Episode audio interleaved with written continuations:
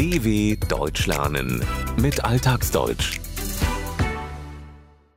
Hochbegabung, Fluch oder Segen?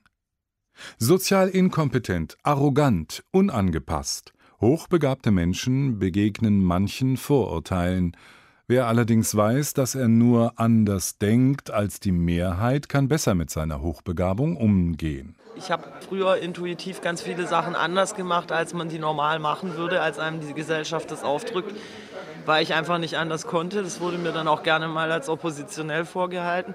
Als ich es noch nicht wusste, war es eine Belastung, weil viele immer zu mir gesagt haben, du denkst zu viel.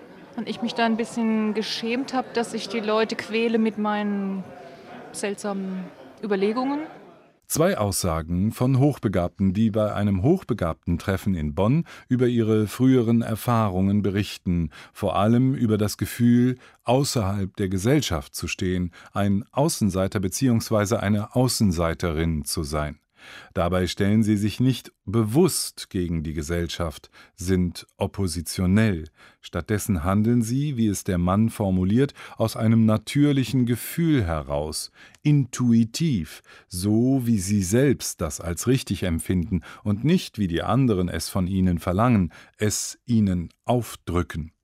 Und das trifft auf die meisten zu, die als hochbegabt gelten. Sie fühlen sich unter anderem unverstanden, im Unterricht unterfordert, haben in der Schule kaum Freunde, gelten als arrogant und eingebildet. Nach Angaben der Deutschen Gesellschaft für das hochbegabte Kind sind, gemessen an der Gesamtbevölkerung, etwa zwei bis drei Prozent aller Kinder in Deutschland hochbegabt. Sie haben weit über dem Durchschnitt liegende intellektuelle Fähigkeiten. Ob jemand hochbegabt ist, kann durch einen standardisierten Intelligenztest ermittelt werden. So einen Test machte auch Heinrich. Ich mache ja gerne solche Denksportaufgaben, Knobeleien und hatte da immer schon den Eindruck, dass ich da deutlich besser bin als die meisten anderen. Und insofern war es für mich dann nicht wirklich überraschend, dass das Testergebnis diesen Eindruck auch bestätigt. Mit einem Intelligenzquotienten von mehr als 140 gilt Heinrich als hochbegabt. Dass er einen IQ von über 140 hat, weiß er erst seit er 2014 den Test bei Mensa ablegte, dem weltweit größten Verein für hochbegabte Menschen jeden Alters. 1946 kamen die beiden Briten Roland Barrell und Lance Ware auf die Idee, Intelligenz zum Wohl aller Menschen einzusetzen und intelligente Menschen an einen Tisch zu bringen. Der Begriff Mensa leitet sich vom lateinischen Wort für Tisch ab. Gleichzeitig steckt aber auch das lateinische Wort für Geist oder Verstand in ihm, mens. Wie die meisten Hochbegabten stellte auch Heinrich fest, dass er sehr gerne über etwas knobelte, schwierige Aufgaben und Rätsel löste, Denksport betrieb.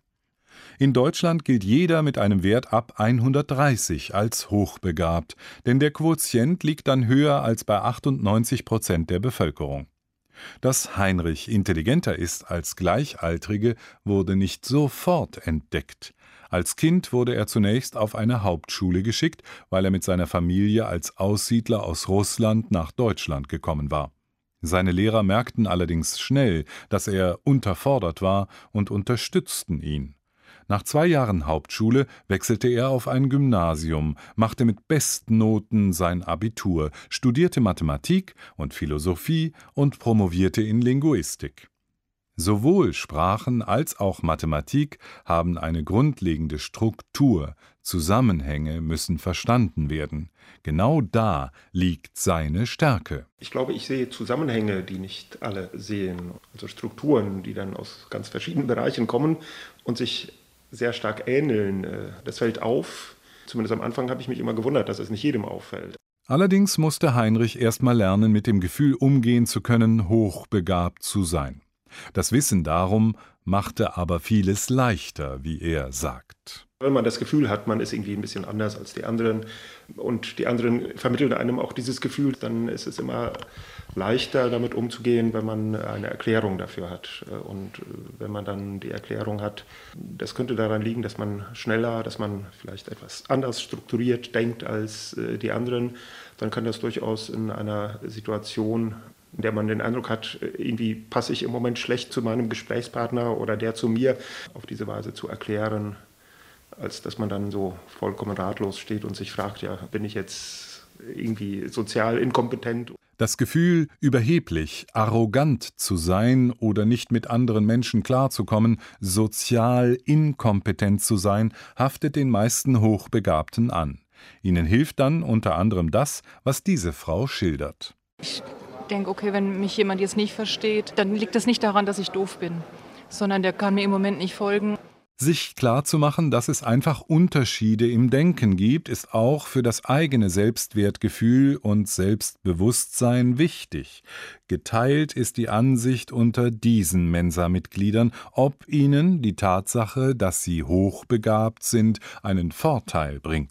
Für mich eine Bereicherung. Es sorgt dafür, dass Anerkennung da ist und mir gehen einige Sachen einfach besser von der Hand. Bei mir mal so, mal so, muss ich ehrlich sagen. Streckenweise hatte ich auch das Gefühl, ich wäre es eigentlich lieber los, weil es das Leben mit anderen manchmal sehr kompliziert macht, aus meiner Sicht. Manchmal fällt es mir unheimlich schwer, so langsam zu sein, wie die anderen es halt brauchen. Oder ich muss mir dann immer wieder sagen, ja, die meinen das nicht böse. Es ist nur teilweise eine Bereicherung, hochbegabt zu sein. Es hat Vorteile, aber es hat auch gewisse Nachteile. Für die einen stellt es eine Bereicherung in ihrem Leben dar, einen persönlichen Gewinn und Nutzen. In dem Wissen der Hochbegabung fallen manchen bestimmte Dinge dann leichter, gehen besser von der Hand. Andere wiederum haben manchmal streckenweise Schwierigkeiten, sich auf andere Menschen einzustellen. Denn diese erkennen und verstehen Strukturen und Zusammenhänge nicht so schnell wie sie und verhalten sich dann auch entsprechend ablehnend. Allerdings hilft es dann, wie es die Frau formuliert, sich zu sagen, die meinen es nicht böse, machen das ja nicht mit Absicht. Und wie sollte man mit einer Hochbegabung umgehen? Damit angeben oder sie verschweigen? Heinrich geht offen damit um, stellt seine Hochbegabung aber nicht öffentlich zur Schau ganz in dem Sinne, wie es dieses Mensa-Mitglied sagt. Das heißt ja nicht besser, sondern das heißt einfach nur anders. dw.com/alltagsdeutsch